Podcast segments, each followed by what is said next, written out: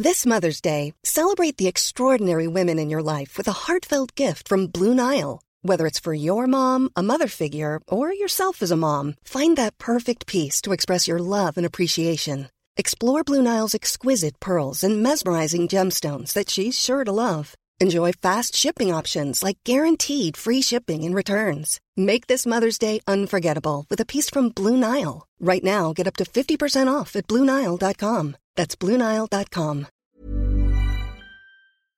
Ça, ouvre-moi, ou le chasseur me tuera. Lapin, lapin, on trigane. Me serrer la main, me serrer la main, me serrer la main. Lui, c'est mon petit garçon. Il vous a probablement fait craquer avec sa petite chanson. Moi, je suis Shane Love, une maman solo qui a décidé de partir à la rencontre des femmes du monde pour parler sans filtre de la maternité. Alors bienvenue à vous dans le tourbillon, le podcast qui parle de la maternité, la vraie, loin des filtres Instagram. Cécile ne connaissait rien à la maternité, elle avait même une peur phobique de l'accouchement. Elle voulait des enfants, oui, mais n'envisageait pas un instant accoucher sans péridurale, sans césarienne et voire même sans anesthésie générale. Puis un jour, elle a découvert sa première grossesse, une surprise, celle qui va complètement modifier son intérêt pour la maternité. Cette première grossesse qui se termine malheureusement en fausse couche après le retrait de son stérilet. C'est à ce moment-là que Cécile découvre le pouvoir du corps et son envie de devenir mère. Elle retombe enceinte et pendant cette deuxième grossesse, Cécile et son chéri s'informent comme jamais auparavant. Une chose est sûre, l'accouchement se passera loin du milieu médical et c'est même sans personne autour d'eux que leur petite fille va naître au milieu du salon. Les jeunes parents découvrent des pratiques plus proches de leurs envies et deviennent presque experts en maternage proximal. Le couple s'écoute beaucoup et façonne une parentalité au fil des connaissances et aussi des finances. Car on n'en parle pas assez, mais tous les nouveaux parents n'ont pas forcément les moyens d'acheter la panoplie pour bébé. Cette expérience incroyable d'un accouchement respecté va rester profondément ancrée en Cécile jusqu'à lui donner envie de reprendre ses études pour devenir à son tour sage-femme. Bonne écoute. Bonjour Cécile. Bonjour. Merci beaucoup de nous raconter ton histoire dans le tourbillon. Bah écoute, euh, merci à toi de m'inviter. Ça me fait super plaisir euh, qu'on puisse partager ce petit moment euh, ensemble. Et oui, avec nos enfants couchés juste à côté. oui, on croise les doigts pour pas qu'ils se réveillent. C'est ça. Alors, toi, tu es la maman d'une petite fille. Quel âge elle a? Elle va avoir 19 mois dans deux jours. Ouais. On va revenir un petit peu au tout début de bah, ton entrée dans la maternité. Est-ce que toi, déjà, c'est quelque chose euh, que tu envisageais depuis un peu toujours euh, Tu avais cet idéal de, maternité étant petite euh? Alors, moi, j'ai grandi avec donc ma tata, qui était donc ma plus ou moins vraie tata, enfin, en tout cas c'était la famille, et c'était ma mon assistante maternelle de ma naissance jusqu'à mes ouais jusqu'à mes 10 ans euh, avant mon entrée en sixième en fait, et donc euh, j'ai toujours grandi euh, entourée de bébés et d'enfants. Et j'ai toujours dit que je, voulais être assistante maternelle parce que j'adorais les enfants et que je voulais des enfants. j'étais persuadée de ça. Et euh, après, au collège et au lycée, euh, j'ai eu un peu une phase où voilà, ça me tentait pas du tout. Euh, les enfants, ça m'intéresse pas, enfin ça m'intéressait pas, pardon. Et puis en fait, quand j'ai rencontré mon chéri, j'avais 19 ans, j'étais étudiante en psychologie et ben, je sentais cette envie de, bébé. Mmh. Et de son côté, euh, elle était là aussi, très présente. Mais euh, on avait décidé de se concentrer d'abord sur les études euh, avant de lancer les projets bébés. Et en fait, donc ça faisait deux ans qu'on était ensemble. J'avais un stérilet et je suis tombée enceinte en deuxième année de psy, non, en troisième année de psychologie. Sachant que c'était déjà une réorientation parce que j'avais fait deux ans de droit avant. Ah oui, d'accord. Donc j'étais déjà en gros, euh, ça faisait cinq ans que j'étais étudiante. Donc voilà, c'était inattendu et euh, ça a été un peu le choc. Mais en même temps, euh, ben, lui, il a super bien accueilli la nouvelle. Il était trop content parce qu'il avait vraiment envie qu'on accueille un petit bébé. Il m'en parlait tout le temps. Enfin, la première fois où on s'est rencontrés en vrai, il m'a dit, bah, tu seras la mère de mes enfants, on aura quatre enfants et tout. Enfin, il était vraiment, vraiment, c'était très présent cette envie chez lui. donc, il a accueilli la nouvelle avec, avec joie. Comment tu l'as découvert, toi, que tu étais enceinte Alors, en fait, je, je, me sentais vraiment pas bien, très, très, très fatiguée. Et je pensais que c'était parce que, en fait, je sortais d'une. Enfin, je sortais, non, j'étais en plein dans une situation euh, psychologique et en même temps, euh, on va dire, euh, ouais, au niveau du, logement, au niveau de l'argent, on était vraiment, vraiment, vraiment en galère. c'était vraiment très tendu à cette période. Donc, je pensais que c'était à cause de ça. Et puis lui et moi, on traversait vraiment une super grosse crise de couple. Enfin voilà, il y avait plein de problèmes entre nous. Donc euh, je pensais que c'était euh, lié au fait que j'étais vraiment euh, en période dépressive. Enfin voilà, ça allait pas. J'étais vraiment au plus bas. J'avais même pété un plomb, je m'étais rasé le crâne et tout. Enfin, ça, ça allait vraiment pas cette période. Et en fait, ouais, très grosse fatigue et les nausées ont commencé à apparaître. Et un jour, euh, je me souviens, ça m'a marqué parce que j'ai pas trouvé ça normal. Mon chéri avait commandé euh, des pizzas et en fait, euh, j'ai mangé ma pizza et 30 secondes après l'avoir fini, j'ai tout vomi et ce qui ne m'arrive vraiment jamais. Et là, je me suis dit bon, il y a un truc, c'est pas normal. Puis j'avais des règles qui étaient pas vraiment régulières. D'ailleurs, le premier mois, j'avais eu mes règles sur cette grossesse-là.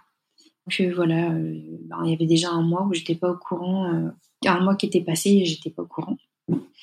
Et donc du coup, on était sur le deuxième mois et demi quand je l'ai appris, donc presque trois mois.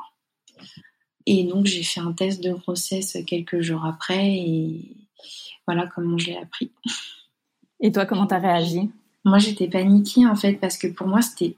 Alors, j'avais toujours rêvé la grossesse euh, en mode planification. Euh, je vais être dans une période où je suis bien psychologiquement dans mes études ou dans ma carrière ou alors aussi euh, au niveau de la situation financière et puis matérielle quoi parce que là c'était vraiment une période où on vivait avec 50 euros pour deux sur le mois donc c'était vraiment super super super chaud et du coup ouais, j'ai paniqué et en fait, j'avais fait le test toute seule euh, dans la salle de bain de notre appart tout pourri euh, à Lille. Euh. j'ai appelé directement ma mère. Et puis, mon chéri, il est arrivé quelques, allez, quelques dizaines de minutes après. Il revenait de la, de la fac. Et lui, bah, il m'a rassuré, il m'a dit, ben voilà, on va s'en sortir, on va trouver des solutions ben voilà, c'est pas une fatalité. On peut très bien être étudiant et, euh, et parent. Euh. En fait, il était super content. Il était vraiment plus content, ouais, plus heureux que moi. Il voyait pas les problèmes que toi t'avais euh, en tête. Ouais, ouais, pour lui c'était c'était vraiment secondaire. Moi, j'étais alors j'ai jamais été dans l'optique de me dire voilà il faut que j'ai tel salaire ou telle situation exactement avant d'avoir mon enfant. Mais là, j'étais vraiment pas sereine parce que euh, là, c'était vraiment une situation critique parce que même nous deux, on n'arrivait pas à s'en sortir mm. à cette période-là. Ouais, puis j'étais vraiment pas bien dans ma tête. Hein. Sincèrement, euh, c'était très, très, très, très difficile. Et du coup, euh, oui, après, ben, j'ai commencé à, me faire à l'idée, en fait. Et puis euh, quelques jours après, on est parti. Euh, donc là, en fait, comme on n'avait aucune idée de, la date de début de grossesse, on avait fait une échographie de datation. Mhm. Alors j'avoue, comme c'était une période un peu compliquée, j'ai vraiment oublié pas mal de détails, j'ai un peu occulté pour me protéger. Mais la grossesse était quand même déjà pas mal avancée quand je, l'ai découvert. Puis on est parti faire cette écho de datation ensemble et il me tenait la main, il était heureux, euh, et on a entendu le cœur du bébé. Enfin voilà, pour lui c'était vraiment, euh, c'était un moment de joie en fait. Et alors comment s'est passée cette première grossesse? Moi j'avais, j'avais plutôt des symptômes assez légers, vraiment beaucoup de fatigue, mais au niveau des nausées ça allait encore. Et puis euh, en fait donc suite à cette échographie de datation, alors moi, je connaissais rien du tout au milieu de la grossesse, de la parentalité, de la maternité. Enfin, c'était vraiment étranger à moi. J'ai un peu écouté ce que disaient les professionnels et je n'aurais pas dû. Parce qu'en fait, je suis. Donc, suite à l'échographie de datation, on m'a dit que le stérilet était placé vraiment loin du bébé et que ça posait pas de souci de le retirer et, que ça, voilà, provoquerait aucune complication. Au contraire, on m'avait conseillé de l'enlever parce que potentiellement on m'avait dit que ça pouvait être une grossesse euh, suivie d'un peu plus près euh, si euh, le stérilet restait en place. Et moi j'avais j'avais vraiment envie de continuer à être active, j'avais pas envie d'être hospitalisée ou voilà d'être bloquée. Donc je me suis dit bon bah voilà, on me dit qu'il n'y a pas de risque, je vais l'enlever et puis bah voilà, la vie va continuer son cours. Donc je prends rendez-vous avec une sage-femme pour euh, le faire retirer. Et euh, quelques jours après, j'ai une intuition que euh, la grossesse évolue plus en fait. J'ai eu plus les, les mêmes sensations dans mon corps, les mêmes symptômes. Et ouais, j'avais vraiment la sensation que la grossesse s'était arrêtée. Et donc, au moment de faire l'échographie du premier trimestre, comme j'étais quand même assez avancée dans le terme, on avait essayé de trouver quelqu'un pour faire une échographie. C'était vraiment compliqué de trouver quelqu'un comme ça un peu en dernière minute. Et donc on avait trouvé euh, une gynécologue. Enfin, c'est ma mère qui l'avait trouvée. Euh, mais vraiment euh, qui nous a traumatisés, elle était vraiment odieuse. Et donc on s'était rendu dans son cabinet, donc j'étais toujours accompagnée de mon chéri, qui était vraiment à fond dans le truc. Lui, il était super investi. Et puis, ben, pendant cette consultation, euh, donc elle me fait l'échographie. Et là, elle nous annonce que le cœur du bébé s'est arrêté. Donc là, moi, j'avais l'intuition euh, depuis quelques jours que c'était déjà le cas. Donc, euh, alors ça m'a fait mal, mais j'ai pas été surprise plus que ça. Par contre, mon chéri qui était plus, plus optimiste, lui, ça a été vraiment super dur à encaisser sur le coup. Et euh, c'est une des rares fois où je l'ai vu pleurer. En fait, ça l'a vraiment, vraiment, vraiment touché. Et donc, ben, on sort de là un petit peu abasourdi. Bon, bah, qu'est-ce qu'on fait maintenant euh, Enfin, vraiment, on n'avait pas vraiment eu de dialogue avec cette personne, qui n'avait pas forcément su avoir les mots euh, face à la situation, face à notre peine, en fait, qui nous avait dit, bon, bah voilà, c'est rien, c'est normal, ça arrive souvent, vous êtes jeune, vous allez en faire un autre. Les choses qui sont vraiment plutôt maladroites et ne pas dire euh, à, des, à des parents qui, qui viennent de perdre leur bébé finalement, hein, parce que quel que soit le terme, ça peut être douloureux. Et donc, euh, voilà, ben, moi, j'étais très. Euh, je parlais plus, en fait, j'étais très enfermée sur moi.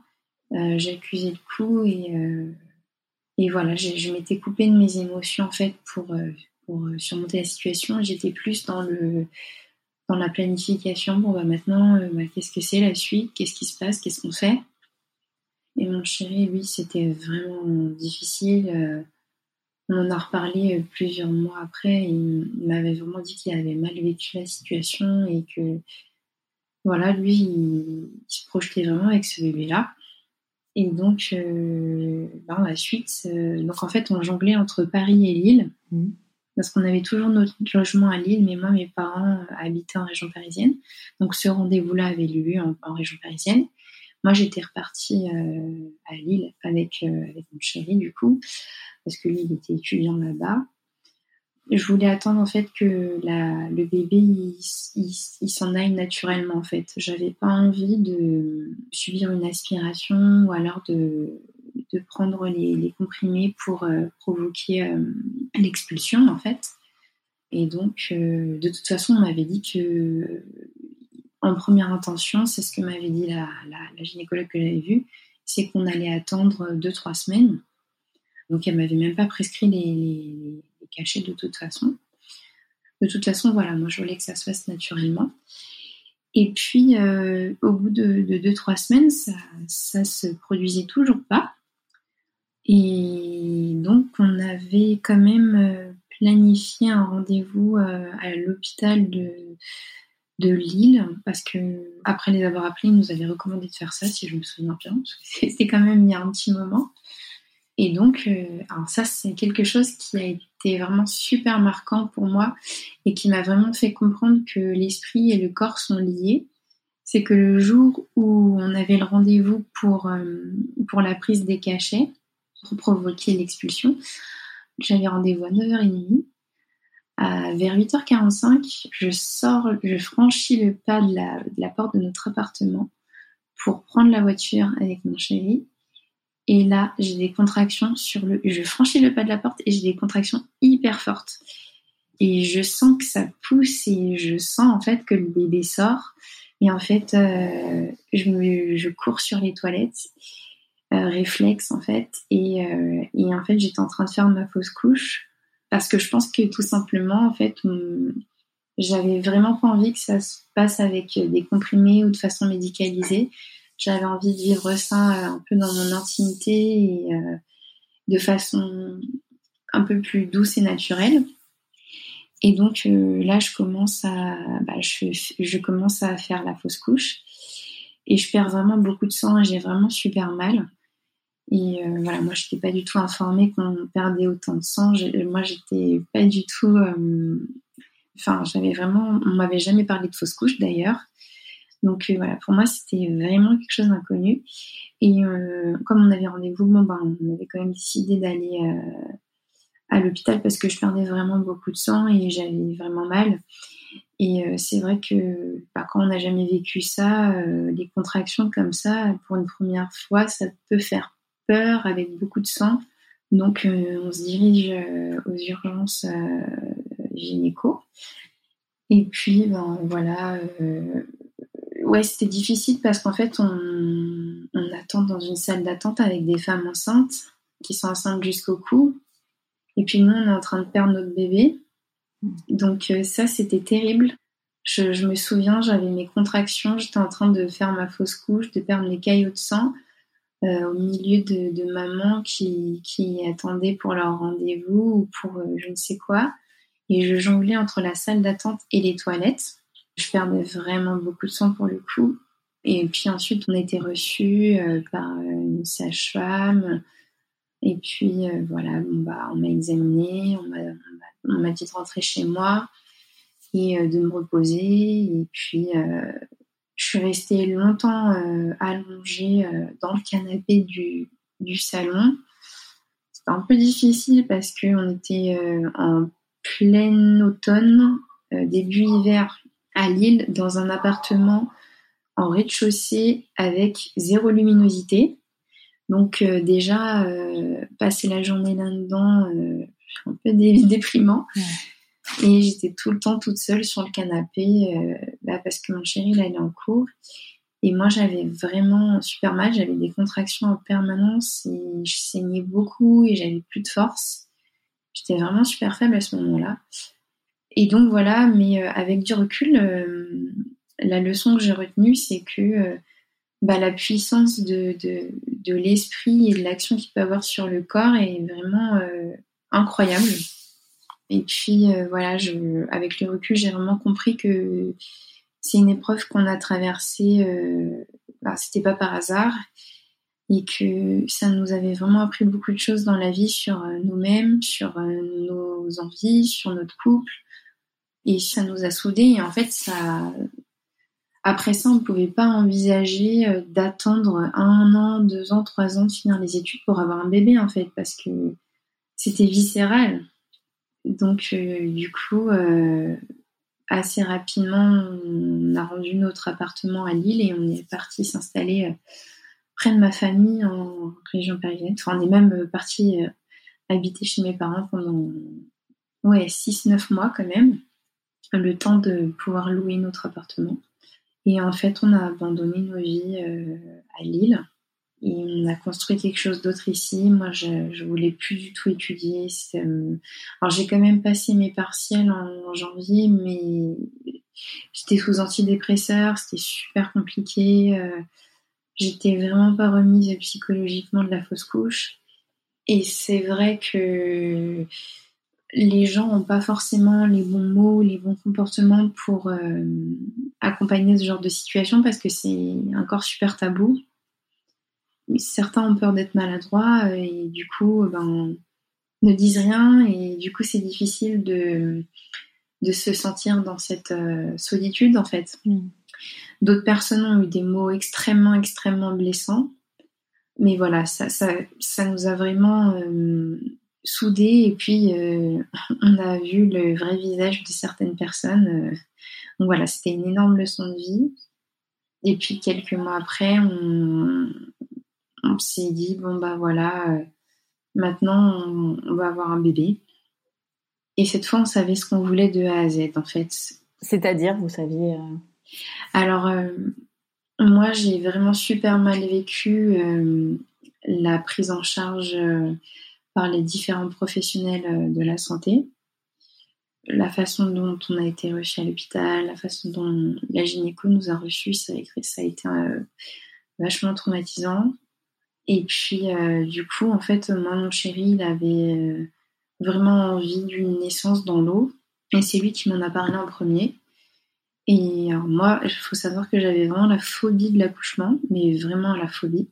C'est-à-dire que je voulais, en fait, je voulais des enfants, mais j'avais pas envie de passer par la case accouchement parce que autour de moi, j'avais beaucoup de récits d'accouchement traumatiques et ma propre naissance avait été euh, traumatique. Donc euh, voilà, pour moi, dans ma tête, euh, c'était ancré que c'est accouchement égale douleur égale danger. Enfin voilà, donc c'était vraiment une, une grosse peur sur laquelle j'ai dû beaucoup travailler. Et en fait, euh, ouais, vivre cette expérience de, de, fausse couche à deux, ça m'a fait prendre confiance en, en, moi, en mon corps.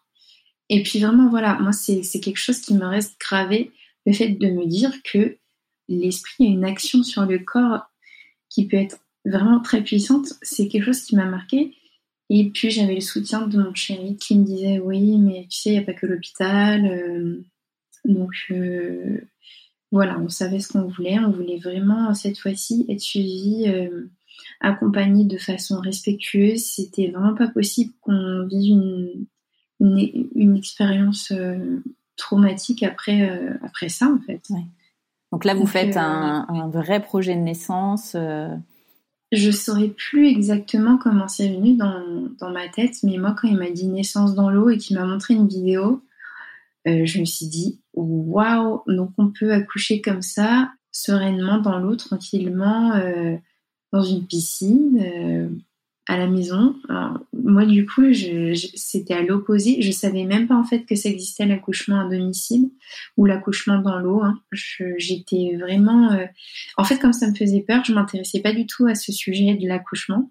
Tu l'avais pas vu en psychologie pendant tes études euh, Non? Pas du tout.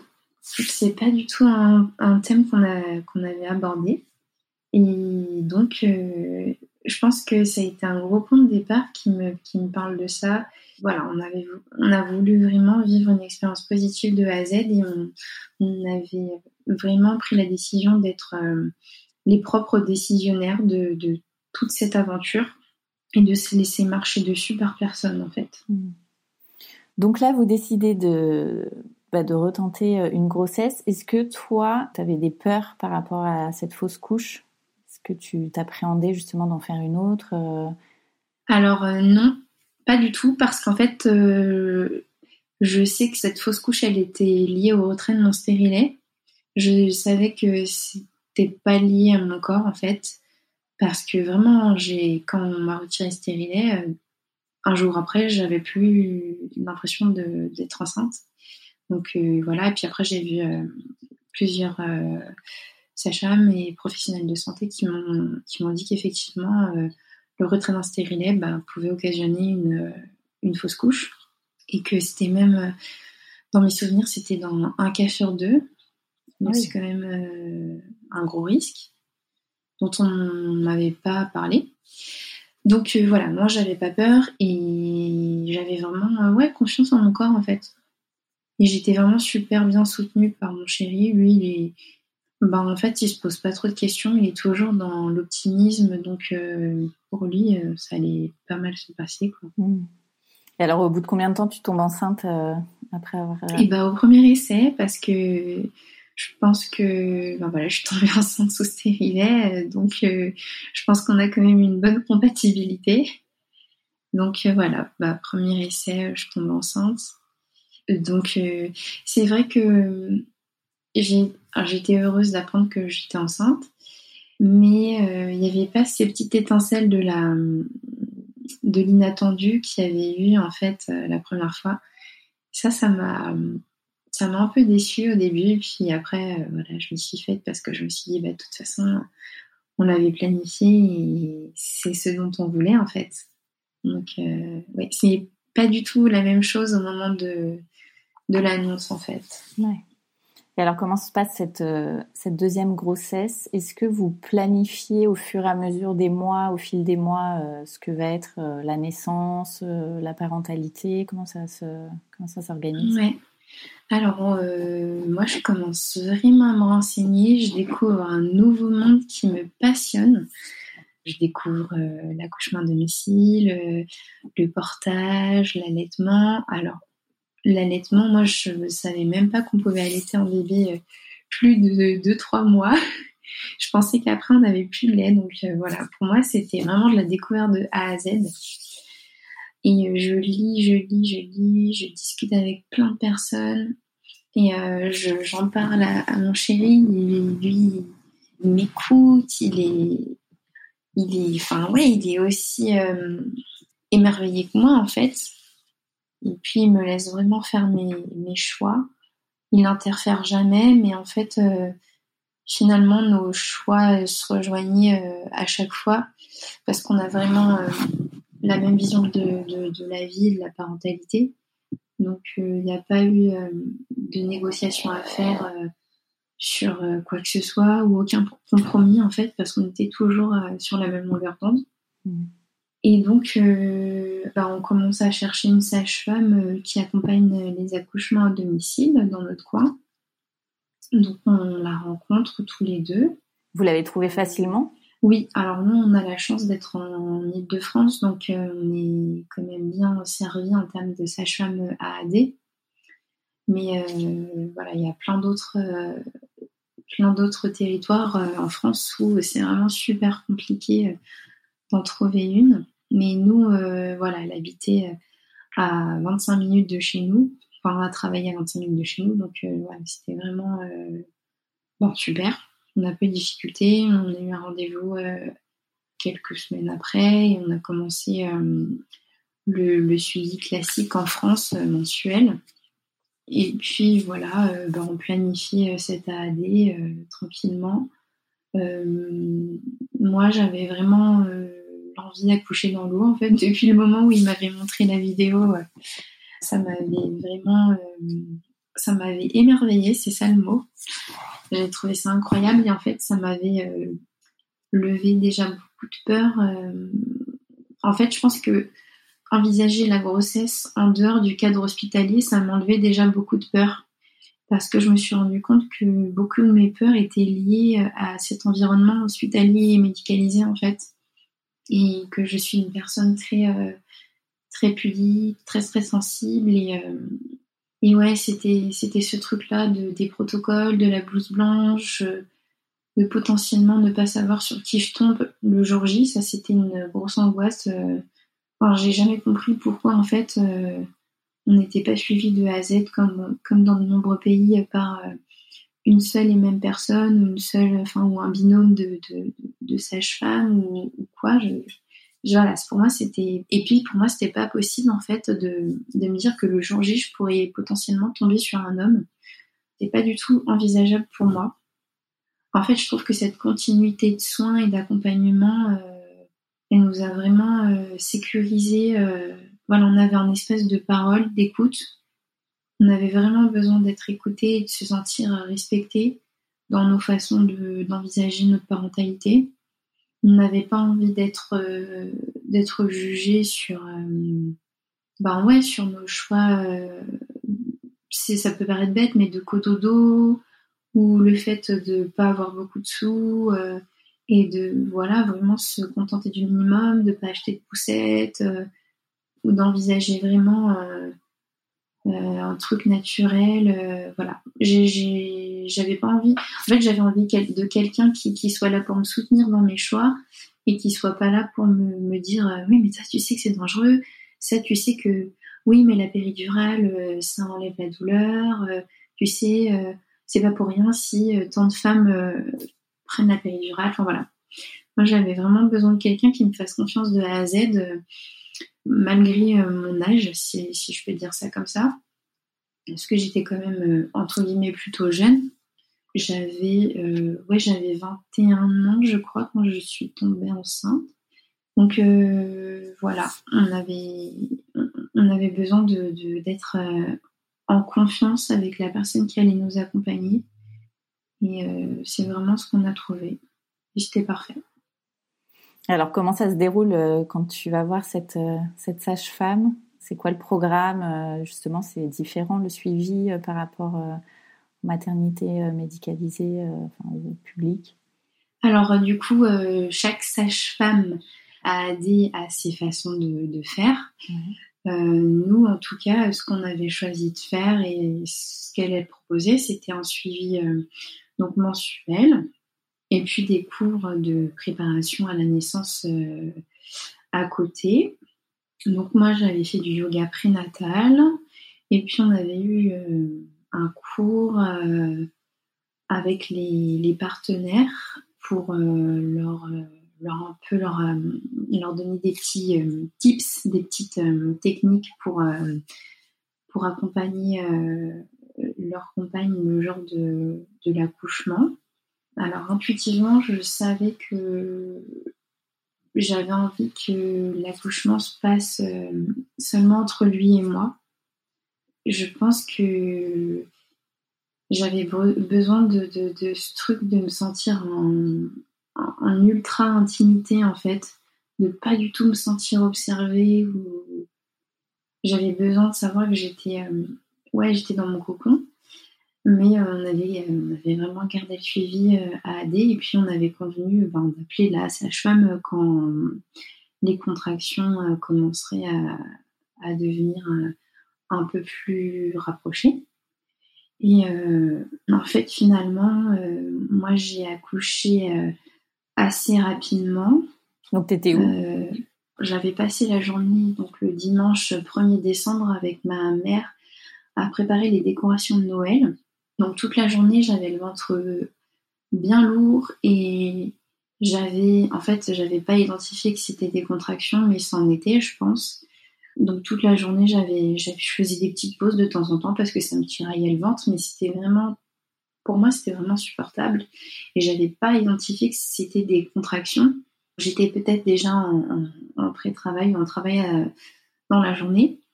Et puis le soir, ben, vers 11h, euh, je prends la voiture toute seule et je rentre euh, chez, moi. Mais je me sentais un petit peu, voilà, un peu pompette dans la voiture, comme si j'avais bu un ou deux verres, un petit peu planante. Je sentais des hormones de bien-être et, je me sentais bien. Et j'étais un peu, euh, ouais, j'étais un peu dans une, dans une sorte d'euphorie légère. C'était très, euh, très particulier. Et euh, je me gare et puis je me lave et je vais me coucher. Et puis mon chéri était épuisé, il avait dormi 4 heures sur les dernières 24 heures, donc lui il va se coucher direct. Et puis je me couche, je m'allonge et 10 minutes après, je me réveille et je m'assois au bord du lit et là, je sais que c'est là maintenant tout de suite et que ça, ça va se produire maintenant. Ah. Et je réveille mon chéri et je lui dis. Et il voulait pas se réveiller. Il était trop fatigué. Il me dit non, c'est pas possible. Demain, s'il te plaît. Je dis non, mais t'as pas compris. C'est maintenant, je suis en train d'accoucher. Et donc, il est super ronchon. Euh, il venait juste de s'endormir. Donc voilà, quand on rentre dans le sommeil, c'est vraiment euh, difficile d'être réveillé. Et puis là, euh, je touche et je sens la tête de ma fille. Donc t'étais même pas dans la piscine. Enfin, il y avait rien qui était installé en fait. et je commence à pousser, je me lève du lit, enfin je commence pas à pousser, mon corps poussait tout seul en fait. Et là, euh, j'étais pas prête à ce que ça se passe comme ça parce que pour moi, j'avais pas identifié que j'étais en travail. J'ai été plongée directement dans les poussées, donc ça a été, ça a été un peu euh, le choc sur le moment. Donc là, je suis debout, ben, je suis sur les toilettes et je pousse et je pousse et, euh, et je dis à mon mec, euh, mets la piscine, j'ai besoin d'aller dans l'eau. Et je sentais ce besoin d'aller dans l'eau, d'avoir de l'eau chaude euh, sur tout mon corps. Et bah, du coup, il fallait qu'il gonfle la piscine, qu'il la remplisse. Donc, on n'avait pas le tuyau pour remplir la piscine, donc il l'a rempli. Euh, il a dû désinfecter le seau euh, pour laver le sol avec de la javel avant de pouvoir le remplir la piscine. Il faisait chauffer des bouilloires d'eau et des casseroles d'eau ah. pour chauffer l'eau. Euh, c'était toute une galère. Et moi, pendant ce temps-là, euh, qui m'a paru une éternité, euh, au bout d'un moment, je suis partie sous la douche, en fait, pour me soulager parce que, bah voilà, la douleur, elle me terrassait, en fait. C'était pas le truc que je m'étais imaginé dans ma tête. bon, bah voilà, je vais souffler, je vais appliquer mes techniques de méditation. Non, c'était pas du tout ça. Là, j'étais dans un truc où j'étais aspirée dans, dans, dans un vortex. Enfin, j'étais ailleurs en fait. Donc lui, il met la piscine. Bon bah, apparemment, j'ai appris par ma sage-femme il n'y a pas très longtemps qu'il n'y avait pas beaucoup d'eau dans cette piscine finalement. Donc il avait dû mettre quoi, 20-30 euh, cm. Mais euh, ça m'avait déjà bien soulagé le bas du dos. C'était vraiment, enfin, ça m'avait vraiment aidé en tout cas. Et puis voilà, je vais, là, je m'immerge dans, dans l'eau. Et euh, je reste comme ça euh, jusqu'à la fin, en fait. J'étais euh, sur mes genoux. Et je suis restée comme ça, en fait, pendant tout l'accouchement. J'ai vraiment pas bougé. C'était la, la position qui me convenait instinctivement. Et donc, ben voilà, j'ai poussé pendant une heure et demie, il me semble, ou deux heures. Et en fait, au moment où j'ai récupéré ma fille, bah, la sage-femme a franchi le pas de la porte. Donc, je récupère ma fille je tourne la tête et je vois la sage-femme. Incroyable. Parce qu'en fait, du coup, chez moi, c'est vraiment petit. Euh, donc, le, ben, quand on ouvre la porte de l'entrée, on est directement sur l'appartement qui est comme un studio, en fait. Donc, euh, voilà, je récupère ma fille, je tourne la tête, je vois la sage-femme. je comprends pas ce qui se passe. donc, euh, voilà, ça a été vraiment intense. Mais finalement, pour moi, c'était j'étais contente d'avoir vécu cette expérience euh, en intimité et en autonomie avec euh, mon chéri parce que voilà, c'était comme ça que je me sentais à l'aise et finalement, je pense que intuitivement, c'était comme ça que j'envisageais euh, le truc. Et puis, ouais, il, était à côté de moi et c'était, il faisait rien de spécial, mais c'était vraiment comme une présence rassurante. je savais que si j'avais besoin de quoi que ce soit, j'avais quelqu'un euh, qui répondrait à tous mes désirs. Et surtout, voilà, c'était euh, incroyable parce que euh, il n'était pas du tout en panique. il était super calme pour lui. ben voilà, il y avait un bébé qui était en train de naître. C'était juste un événement normal de la vie. donc donc voilà. ouais, c'était encore plus plus fou que ce que j'avais pu imaginer un an à l'avance. Et surtout, je m'en serais jamais sentie capable parce que moi, je voulais une césarienne programmée et je voulais rien sentir de A à Z, être anesthésiée en anesthésie générale. J'avais vraiment une, phobie de, de vivre cette traversée de mon corps. Euh, c'était ouais, c'était une grosse, grosse peur. Et en fait, euh, j'ai toujours pas compris ce qui s'est passé, comment j'ai pu passer d'une extrême à l'autre. C'était incroyable en fait toute cette aventure. Et alors, quand la sage-femme, elle arrive, euh, qu'est-ce qui se passe? Qu'est-ce qu'elle fait euh? Eh ben, donc du coup, euh, ben moi, je reste quelques, quelques instants dans l'eau. Et puis ensuite, elle m'aide pour me relever. Et puis, on va sur mon lit. Elle s'occupe d'installer un petit peu. Ben, comme du coup, on n'avait pas du tout eu le temps de, de préparer l'espace. On n'avait pas eu le temps de mettre des alaises ou des bâches ou rien du tout de protéger. Donc, euh, elle s'est un peu occupée de mettre euh, ce qu'elle a pu trouver. Donc, elle a trouvé un sac H&M pour protéger pour le placenta plein de sang. Donc, elle a pris un sac H&M en carton. Enfin voilà, c'est mon chéri. alors lui, il sait jamais où, les choses sont rangées dans l'appartement, donc je sais même pas comment il a réussi à trouver une serviette propre. Voilà, c'est un peu, un peu ouais, pas prévu du tout. Mais en fait, euh, voilà, c'était. C'était parfait comme ça. ouais. Puis c'était, ouais, je sais pas, c'était, je suis vraiment heureuse que ça, que ça soit passé comme ça pour une première expérience, quoi. C'est magique. Euh, ouais, c'était vraiment. Moi, je pense que ça nous a vraiment euh, soudés euh, tous les deux. Je pense que pour un homme, voir sa femme accoucher en autonomie et, et puis vivre ça à 100% avec elle, je, pense que ça doit être une expérience très marquante aussi pour, pour un papa. Donc voilà, et puis elle a été, elle a été en peau à peau sur moi. Et puis après, il l'a prise un peu. Et voilà, c'était avec les hormones, j'ai pas de souvenir très très exact de, de, tout, tout, ce moment-là. J'avais une photographe euh, qui était arrivée, donc du coup, elle était censée être là pour euh, l'accouchement, mais pareil, euh, ça s'était passé assez rapidement, donc elle était arrivée pas quasiment en même temps que la sage-femme. Oui. donc elle est venue capturer les premiers instants après la sortie de ma fille. Donc c'est comme ça que j'arrive un peu à me retracer le fil de, de l'histoire. Du coup, on lui a fait un petit album après euh, pour lui raconter sa naissance et j'aime bien le regarder parce que euh, bah parce que ouais, ça fait du bien de se replonger dans ce dans ce souvenir-là en fait. Et ouais, voilà, c'était c'était vraiment une superbe expérience de A à Z.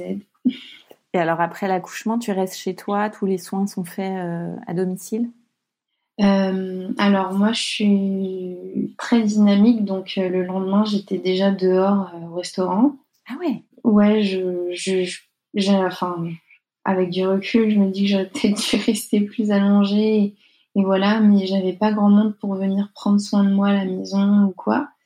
Et puis mon mec, en fait, il était un peu débordé parce qu'il y avait plein de trucs administratifs. Euh, voilà, ça, je trouve que c'est super embêtant. L'histoire des cinq jours ouvrés pour euh, la déclaration euh, de la naissance en mairie. Parce que nous, en plus, ils étaient fermés, donc il s'est déplacé plusieurs fois pour rien. Ça prend du temps à chaque fois. Puis il fallait qu'il passe euh, ben, acheter à manger, acheter un petit déjeuner. Enfin voilà, c'était tout le temps. c'était la course. Et puis donc du coup, la sage-femme s'est déplacée plusieurs fois chez nous pour un suivi en post-natal. Et nous, on s'est déplacé à son cabinet aussi. Puis voilà, euh, tout simplement, on est à la maison. Et pour moi, c'était vraiment super naturel de, concevoir mon bébé chez moi et de le mettre au monde chez moi et de d'être dans mon environnement en fait. Je, enfin, je concevais pas euh, de me dire euh, qu'il y a quelqu'un qui va venir m'apprendre à faire quoi que ce soit. bah non, pour moi, c'était mon bébé et j'avais juste envie de laisser mon instinct faire. Et voilà, en fait, euh, j'étais toute tranquille à la maison, personne pour me mettre la pression, entrer euh, trois fois par jour dans la chambre. Alors la mise au sein, alors la couche, alors ceci, alors cela. On a tout fait à l'instinct. Même le bain, on n'avait jamais vu un... On nous a jamais appris à faire un bain de bébé. On a fait au feeling. Euh, on a tout fait au feeling, en fait. après, on était quand même renseigné sur l'allaitement, sur les bases de l'allaitement. Donc, euh, on débarquait pas non plus. Comme j'avais un projet d'allaitement exclusif, euh, je m'étais quand même renseignée.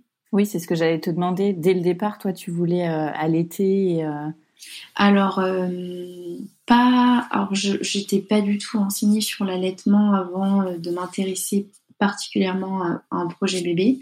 Je pense que peut-être si ma première grossesse avait abouti euh, j'aurais peut-être même pas allaité ou même pas accouché à la maison parce que j'aurais peut-être pas eu euh, tous ces tous ces déclics dans, dans ma vie. Et euh, non, en fait, c'est vraiment venu dans mes lectures et dans mes discussions avec avec différentes personnes. Bah pareil, quand j'ai découvert l'allaitement, j'ai été émerveillée. Je me suis dit mais waouh, mais c'est incroyable. Enfin, nos corps sont capables de, produire du lait comme ça et de faire grandir un bébé. Euh, j'ai trouvé, enfin, même encore aujourd'hui, je me dis, mais c'est incroyable, quoi. Un petit bébé de, 3-4 kilos, va devenir un bébé de 12 kilos grâce à, mon lait, quoi. Incroyable. Donc, euh, ouais, non, c'était pas forcément une évidence dès le début, puis j'avais pas de, d'exemple autour de moi, de, de personnes ayant allaité, donc, euh, non, c'est vraiment venu comme ça avec, avec les discussions. Puis pour mon chéri, en fait, pour lui, c'était super naturel. voilà. Et alors, comment tu t'organises Parce qu'alors là, vous avez arrêté vos études tous les deux à ce moment-là?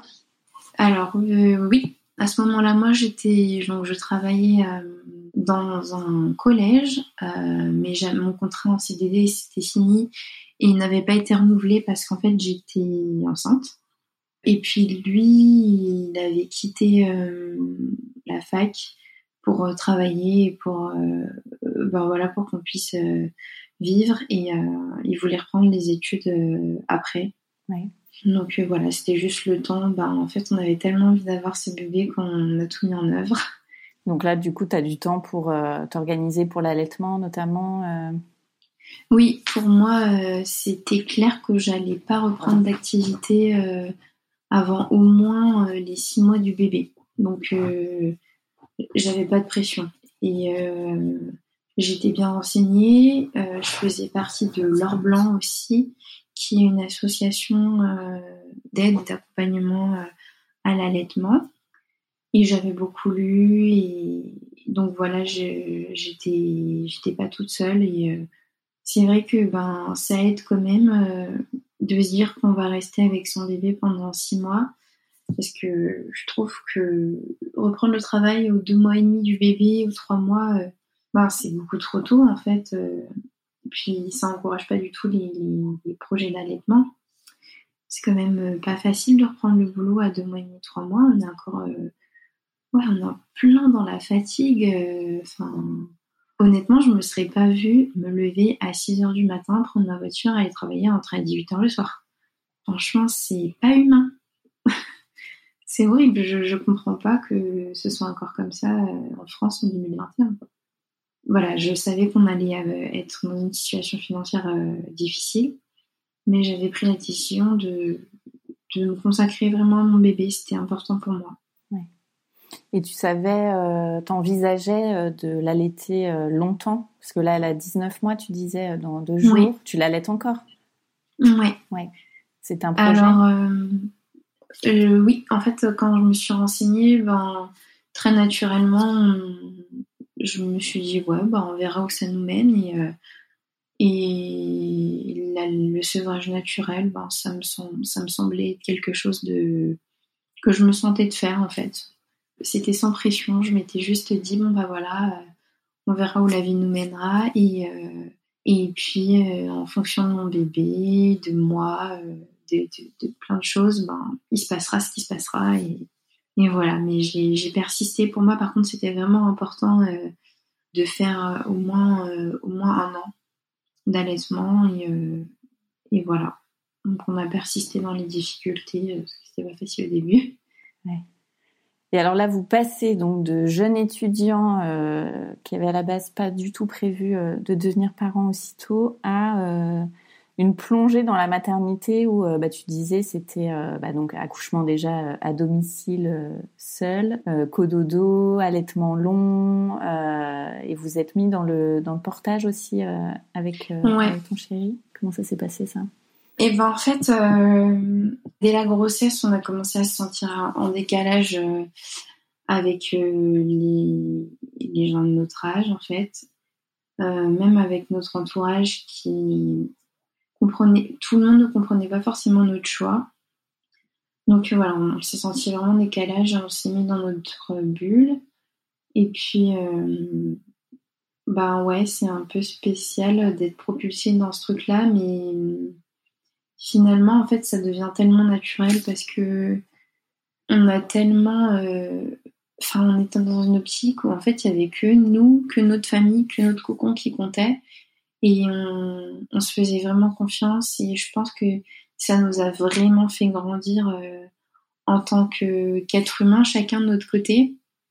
Et euh, en tant que couple, pour moi, ça a été vraiment fondateur de, de, démarrer notre vie de famille comme ça, dans, dans, quelque chose de très ancré dans, dans l'autonomie, dans, dans, le fait qu'on était nos propres, les, les, propres décisionnaires de nos choix. Puis du coup, pour le portage, euh, bah, je m'étais renseignée pendant la grossesse, je connaissais pas du tout. Et euh, bah, encore une fois, j'ai été émerveillée. En fait, je pense que tout ce qui touche à l'univers de, de, ce qu'on appelle le maternage proximal, entre guillemets, ça m'a beaucoup parlé parce que j'avais cette envie de, de réparer peut-être quelque chose que j'avais pas vraiment eu et euh, d'offrir tout cet amour, toute cette proximité euh, à mon bébé. Et euh, le portage pour moi, c'était magique en fait. C'était, j'avais tellement eu aimé porter ma fille dans mon ventre que bah, quand je l'ai eu de l'autre côté de mon ventre, quand je l'ai eu dans mes bras en vrai, ça a été un petit peu difficile d'accepter euh, de plus l'avoir que pour moi, de plus avoir ces sensations qui étaient super agréables. De moi, ma fille, j'avais de la chance, elle m'a jamais fait mal dans mon ventre. Me faisait des petites caresses avec ses pieds, avec ses mains. C'était vraiment très, ouais, c'était super agréable de, la porter dans mon ventre. Et euh, le portage, ça m'a beaucoup aidé dans cette transition euh, au début. Et puis après, euh, ça a aussi beaucoup aidé le papa à nouer le lien avec sa fille. Et puis après, bon, bah, ça devient aussi un super outil au quotidien quand on a un bébé qui a besoin de proximité très important pour, bah, pour assurer les tâches du quotidien, pour travailler un petit peu, lire, faire une promenade. voilà, c'était portage peut-être, allez, 20 heures sur 24. Donc euh, c'était petit bébé euh, koala euh, qui continue la grossesse. Et d'ailleurs, vous êtes devenus formateurs de, portage tous les deux? Oui, ouais, on a tellement apprécié qu'on a eu envie de transmettre ça à d'autres parents. ouais, ça nous a beaucoup plu. Puis c'est vrai que moi, mon chéri, je n'aurais jamais imaginé pouvoir se passionner pour des choses comme ça en fait, il est hyper calé maintenant, euh, c'est incroyable. Donc lui, à son boulot, euh, il en parle à tout le monde. Euh, il parle d'allaitement. Enfin, des fois, on lui raconte des trucs. Il dit oui, tu sais, le pot à peau, c'est important pour le pour le démarrage de l'allaitement. Tu devrais essayer ça et tout. Enfin, voilà, c'est trop drôle. ça fait plaisir. Oui, c'est, et moi, ça me fait super plaisir de voir qu'il y a des papas comme ça qui, qui s'implique, qui s'intéresse euh, au sujet. Enfin, je, trouve ça super touchant. Et en fait, euh, c'est super bien aussi que les papas euh, puissent avoir accès à ces informations-là. C'est hyper important en fait pour soutenir les, mamans. Mais oui, oui, bah, du coup, on a fait un virage à 360 degrés. Bah, et toi, même encore plus, puisque tu as repris tes études donc pour devenir maintenant sage-femme. Ouais, incroyable. Franchement, on me l'aurait dit à deux ans, je, je l'aurais pas cru. Ça m'intéressait, bah, comme je te disais, hein, ça m'intéressait pas du tout. Euh, enfin, pas du tout.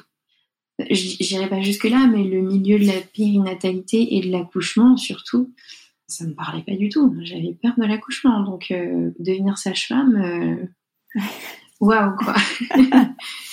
et en fait, non, c'est, j'arrive pas vraiment à poser de mots là-dessus, mais euh, je, suis restée en fait euh, émerveillée face, face à la puissance de nos corps, de nos bébés, face à ouais, face à face à la nature et, et en fait ouais, c'est devenu vers les deux trois mois de ma fille, c'est devenu une évidence et une obsession et j'avais besoin de devenir sage-femme. C'était vraiment incompréhensible. Je j'aurais jamais imaginé ça, même pendant ma grossesse en fait, ça me ça me parlait pas forcément en fait ce métier de sage-femme. Ben, moi j'étais suivie par une sage-femme parce que je voulais pas de médecin, euh, pas de gynéco. Mais euh, c'était pas en fait euh, ouais la, pratique du quotidien, c'était pas un truc qui me parlait plus que ça en fait. Et puis ben, je je comprends toujours pas ce qui s'est passé, mais, mais voilà, maintenant je suis étudiante sage-femme.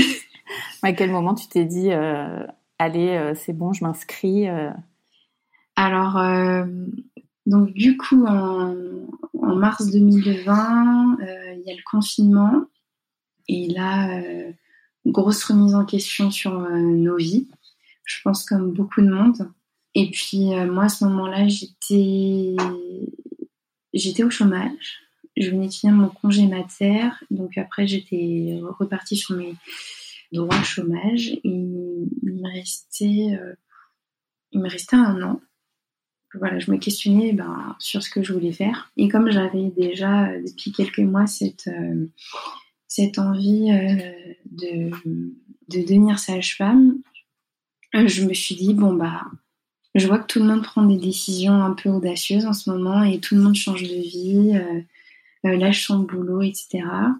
Et du coup, j'ai décidé de me lancer. J'ai postulé dans toutes les écoles en Belgique je voulais pas en fait euh, aller en France parce que je voulais pas faire la première année de, médecine.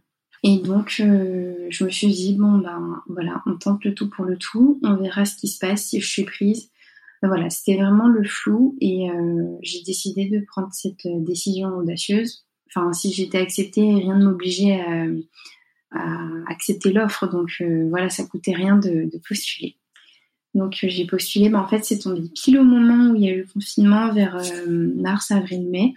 J'ai pris ma décision comme ça. Euh.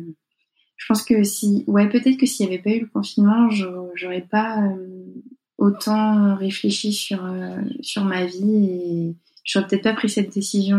j'aurais peut-être plus hésité. Hmm. Et alors, du coup, tu as passé là, ta, première année euh, et, souvent tu parles un petit peu justement de ce gros décalage entre ce qui est appris euh, à l'école et, ce qui est euh, la vie, et notamment toi, ce que tu as vécu, j'imagine que ça, a un petit peu chamboulé et ça rentre pas forcément dans les cases de ce qu'on vous apprend à l'école? Mais ouais, c'est alors c'est compliqué.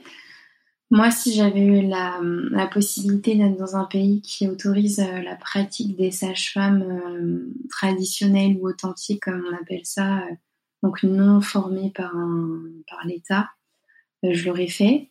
mais en l'occurrence, ben, en France, en Belgique ou dans les pays, dans la majorité des pays de l'Union européenne, c'est pas possible. donc du coup, j'ai dû me diriger vers, vers une école reconnu par l'État. Et euh, ben ouais, les, enseignements sont pas toujours à jour. Euh, ce qu'on m'apprend, c'est très euh, tourné vers les pratiques hospitalières, vers le milieu hospitalier. Et c'est quelque chose qui, ben, me parle pas vraiment. C'est pas du tout ma façon d'envisager les choses. Donc c'est parfois difficile. Euh, d'apprendre des choses qui sont vraiment contraires à, mes connaissances et qui, sont, qui sont contraires à la facilitation de la physiologie, par exemple.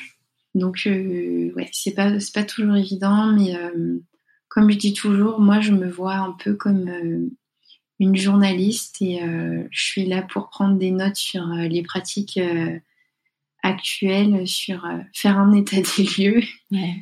Et euh, je prends euh, ce que j'ai à prendre et euh, le reste, ben, j'observe et je constate que c'est ce qui se fait actuellement dans, le milieu médical, mais je prends juste note.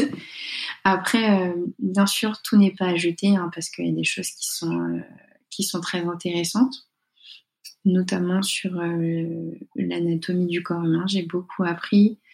Euh, ça, ça a été très enrichissant pour moi pour comprendre aussi d'autres choses sur des connaissances antérieures que j'avais dans, dans le domaine. Et puis, on, a eu la chance d'avoir de super cours euh, sur euh, l'allaitement. Vraiment des très bons cours pour le coup. Donc ça, c'était, c'était sympa. donc voilà, tout n'était pas négatif. Hein. Mais voilà, on verra comment ça se passe pour le site. Parce que toi, l'objectif après, c'est d'être sage-femme à domicile, justement?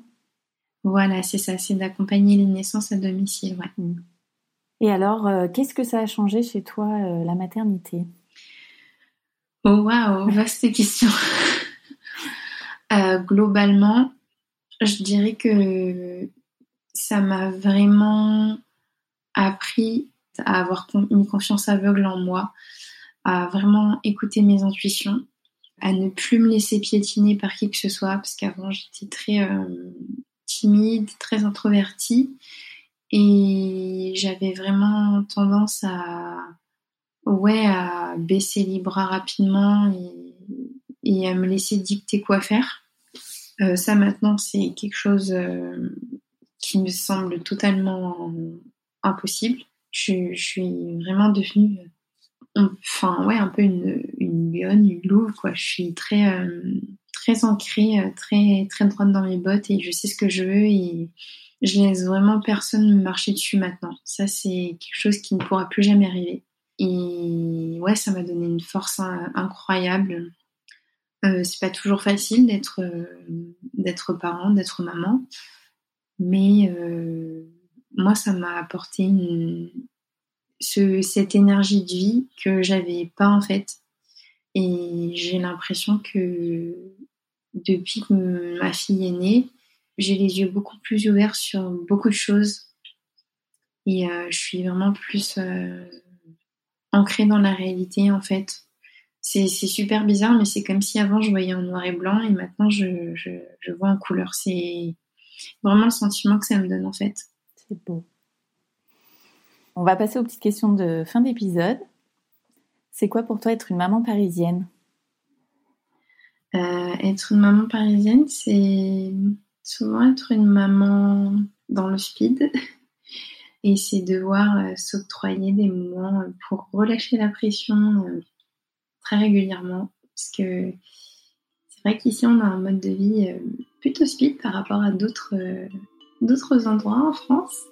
Ouais, voilà. Quel est ton endroit kids friendly préféré où t'aimes bien aller avec ta fille? Bah, Tout simplement euh, dans la nature, en forêt, parce que euh, c'est vrai que c'est un peu compliqué euh, tout le temps au resto. tout le monde te regarde dans les magasins, tout le monde te regarde si ton enfant court ou pleure. Enfin, voilà. Moi, c'est vraiment dehors dans la nature. Et quels sont tes projets rien que pour toi et ce prévu en famille? Alors, euh, rien que pour moi, euh, tout bientôt, euh, ce sera une séance chez l'ostéo, un massage, donc vraiment des séances bien-être pour moi. Et en famille, ben, j'aimerais bien qu'on parte en vacances tous ensemble, ça ferait du bien. Merci beaucoup Cécile. Merci à toi. Un grand merci d'avoir écouté le tourbillon et si cet épisode vous a plu, n'hésitez pas à mettre un avis sur votre application podcast et à en parler autour de vous. Cela m'aidera beaucoup. Et pour que l'on puisse échanger ensemble sur tous ces sujets de maternité, abonnez-vous au compte Instagram Le Tourbillon Podcast. Et moi, je vous donne rendez-vous mardi prochain pour un nouvel épisode qui parle de la maternité, la vraie.